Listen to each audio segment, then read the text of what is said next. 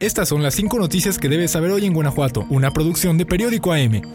A través de un video, el fiscal regional B, Israel Aguado Silva, informó la detención de José Adrián alias El Adri y José Iván alias El Güero Pericles, acusados de estar involucrados en la desaparición de Lorenza Cano Flores, integrante del colectivo Salamanca Unido Buscando Desaparecidos, así como en el homicidio de su esposo e hijo. La noticia llega justo una semana después de que Lore, como le decían de cariño sus compañeras y conocidos, fuera secuestrada en su casa de la colonia Ampliación El Cerrito. Fue el pasado lunes 15 de enero cuando un grupo de hombres armados entró a la vivienda y asesinó a Miguel Ángel de 24 años, hijo de Lorenza, y a su esposo Miguel de 54 años. El joven, según información de las autoridades locales, radicaba en la ciudad, mientras que su padre, que iba y venía de trabajo hacia Estados Unidos, estaba de visita. Lorenza Cano Flores tiene 55 años y desde el 2018 pertenece al colectivo Salamanca Unidos Buscando Desaparecidos, al que se unió cuando su hermano José Francisco desapareció. Alma Tapia, vocera del colectivo, dijo que con esto espera que regrese su compañera. Detalló que a ocho días de lo ocurrido, el colectivo sigue sin saber el motivo del crimen. Lamentó que no haya habido apoyo por parte del gobierno municipal de Salamanca, pues a la fecha no han tenido acercamiento con el colectivo o con las víctimas indirectas del doble asesinato y la desaparición de la madre buscadora. Por su parte, la Fiscalía General del Estado aseguró que los trabajos de búsqueda para localizar a Lorena Cano continúan de manera permanente, así como las indagatorias para detener al resto de los participantes y que se brindará mayor información conforme al desarrollo de las audiencias donde se resolverá la situación jurídica de los imputados. Daniel Díaz Martínez anunció que dejará su cargo como titular de la Secretaría de Salud del Estado de Guanajuato, después de casi siete años de ejercerlo desde abril del 2017. Así lo anunció él mismo este lunes a través de su cuenta de Facebook. Aseguró que la renuncia se debe a un proyecto profesional y personal que quiere lograr. La medicina es mi pasión y estaré enfocando mi energía en un proyecto de dicha profesión, dijo en el comunicado. También agradeció al gobernador y al equipo de la Secretaría de Salud del Estado. Esta renuncia se da en el último tramo del sexenio de Diego Sinué y apenas a ocho meses de terminar esta administración estatal. Seis días antes de que Daniel Díaz anunciara su renuncia, el diputado federal panista Héctor Jaime Ramírez Barba anunció en su cuenta de X que Díaz Martínez se sumaba activamente a la mesa de salud del equipo de asesores de Xochil Gálvez, que encabeza Enrique de la Madrid. Daniel Díaz fue nombrado secretario de salud por el anterior gobernador Miguel Márquez Márquez en abril de 2017, en el penúltimo año de su gobierno, y fue ratificado por el actual mandatario guanajuatense Diego Sinué Rodríguez Vallejo. Hoy lunes 22 de enero de 2024, el gobernador guardó silencio sobre esta renuncia. Hasta la 1.47 de la tarde no anunció nada en sus redes sociales, como suele hacerlo con los demás secretarios de su gabinete cuando dejan el cargo, y en una entrevista que dio esta mañana en Silao no hubo pronunciamiento al respecto. El ahora exsecretario de Salud Díaz Martínez enfrentó el gran reto de atender y combatir la pandemia de COVID-19, cuyo primer caso se detectó oficialmente el 15 de mayo del 2020 y cuya racha más fuerte se dio durante todo ese año y 2021, con un saldo de más de 15.000 defunciones por esta enfermedad. Encaró exitosamente la pandemia con acciones como reportes televisados cada semana del avance de la misma, la conversión del antiguo Hospital General Regional de León en Hospital COVID y la instalación de un hospital móvil COVID en los terrenos de la Universidad de Guanajuato, sede San Carlos en León. Tampoco hubo saturación de hospitales por esta causa. Después de lo más fuerte de la pandemia, el gobernador mencionó en múltiples ocasiones que Guanajuato tiene el mejor sistema de salud del país. Incluso realizó un evento en León con miles de asistentes que eran personal de la propia secretaría. El año pasado, Daniel Díaz quiso ser candidato del PAN por la presidencia municipal de Irapuato, y para ello se afilió a ese partido, pero no tuvo éxito, pues la designada fue Lorena Alfaro García, actual alcaldesa. En todo este año, el secretario de Salud ya no había acudido a eventos públicos. La última vez que se le vio en público fue a mediados de diciembre en el evento de entrega de reconocimientos a las mujeres voluntarias de esa dependencia.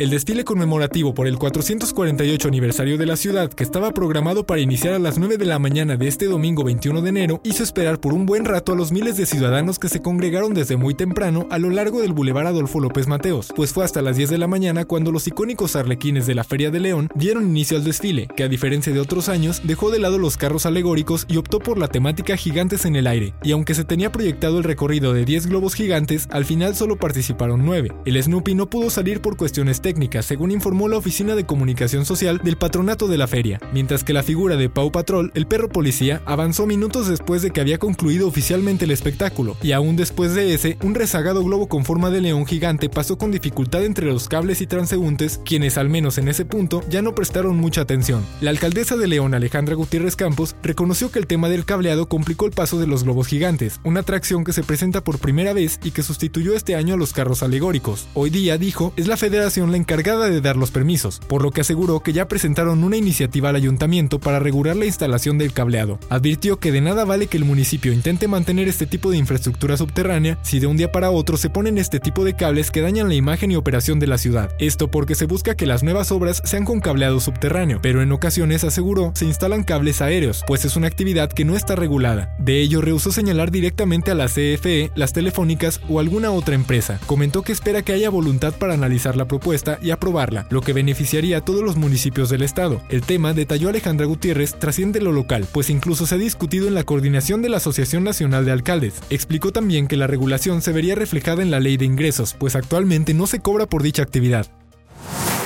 Con confusión y frustración, fue como adultos mayores de León vivieron la entrega de su tarjeta Pensión del Bienestar, donde les será depositado 6 mil pesos bimestrales. El evento se llevó a cabo en la Plaza de la Ciudadanía Griselda Álvarez, de la colonia Presidentes de México, donde desde las 5 de la mañana los beneficiarios se formaron en una fila que se extendía por las calles aledañas, a pesar de que la entrega iniciaría a las 8. Sin embargo, la falta de organización y de información causó el malestar de los adultos mayores, ya que no había dónde sentarse y muchos fueron sacados de la fila por falta de algún documento que nunca se les pidió. Para quienes lograban mantenerse en la fila, debían esperar a que un servidor de la nación gritara su nombre para entregar la tarjeta y continuar con el registro de entrega, pero muchos de ellos no alcanzaban a escuchar, haciendo el tiempo de espera de hasta tres horas. Además, en los alrededores de la plaza se reportó congestión vial, especialmente en el Boulevard Vasco de Quiroga. Además, en las papelerías cercanas se formaron largas filas para obtener los documentos requeridos. Por su parte, Mauricio Hernández Núñez, delegado del Bienestar en Guanajuato, indicó que la aglomeración fue porque las personas llegaron fuera de su horario de atención, ya que tienen una capacidad de atención de 200 personas por hora. La entrega de tarjetas Bienestar se llevará a cabo hasta el miércoles 24 de enero de 8 de la mañana a 2 de la tarde, con la que se espera beneficiar a más de 600.000 adultos mayores en Guanajuato. Este fin de semana fue cierre de precampañas en Guanajuato. Acompañada de al menos 100 simpatizantes, Yulma Rocha, precandidata de Movimiento Ciudadano a la gubernatura, cerró su precampaña este domingo regalando playeras, bailando y hablando con automovilistas en la avenida Guerrero de Irapuato. Al mediodía del domingo, la precandidata de MC llegó a las afueras del estadio Sergio León Chávez acompañada de 100 personas, que con banderas del partido estuvieron bailando frente a los automovilistas cuando el semáforo estaba en rojo. Tanto Yulma como sus acompañantes aprovechaban para visitar auto por auto y pedir su apoyo, Además regalaron playeras y calcomanías. En entrevista con AM, Yulma aseguró que optó por un cierre de precampaña orgánico, no forzado y pagado como lo hacen las otras dos opciones. Mencionó que se encontraba muy contenta del recibimiento de la gente, además de que ella representa un tercer camino que le plantea a la ciudadanía para realizar un cambio. Mientras tanto, en León al menos 7.000 personas de todas partes del estado se reunieron en la plaza principal para acompañar a Livia Denise García en su evento de cierre de precampaña, donde aseguró que lo más importante de su proyecto es recuperar la paz en Guanajuato. También advirtió una y otra vez que Morena no ganaría en Guanajuato, aunque sin mencionar nunca a ese partido por su nombre, pero en una clara alusión a él y a Alma Alcaraz, su precandidata a gobernadora. A ella la acompañaron presidentes municipales, diputados locales, federales y otros candidatos. AM pudo registrar que en las calles cercanas a donde se realizó el evento fueron dejados en varios camiones personas de Irapuato, Guanajuato Capital, San Francisco del Rincón, Dolores Hidalgo, Salamanca y comunidades aledañas de León. Los simpatizantes de Acción Nacional comentaron que les dieron un baguette, un jugo y una manzana. Mientras tanto, los dirigentes estatales de Morena denunciaron que el PAN utilizó un vehículo de la Secretaría de Educación de Guanajuato para entregar comida en Guanajuato capital a la gente que fue llevada al mitin. Por su parte, el sábado Alma Alcaraz realizó su evento de cierre de precampaña en Irapuato. Durante un discurso en el que expresó los sueños que tiene para Guanajuato, señaló que en el estado se acabarán los salarios de hambre, se irá el fiscal Carlos Amarripa, se terminarán las tranzas y mejorarán los apoyos a los policías para tener mayor seguridad. Ante unas mil personas en la explanada del centro comunitario de la colonia San Juan de Retana en Irapuato, la precandidata de Morena aseguró que se necesita quitar el neoliberalismo de Guanajuato e instalar la cuarta transformación, así como el humanismo mexicano este 2024. Al concluir su precampaña mencionó que en estos días su equipo de trabajo enviará a los medios de comunicación los detalles de sus gastos de precampaña, para que la ciudadanía pueda verificar que se respetaron las disposiciones legales y no se excedió en el gasto permitido. Estas fueron las 5 noticias que debes saber hoy en Guanajuato, curadas para ti por Periódico AM. Si quieres saber más detalles, síguenos en todas nuestras redes sociales y en am.com.mx. Además, no olvides consultar nuestra versión impresa, donde encontrarás toda la información detallada para ti.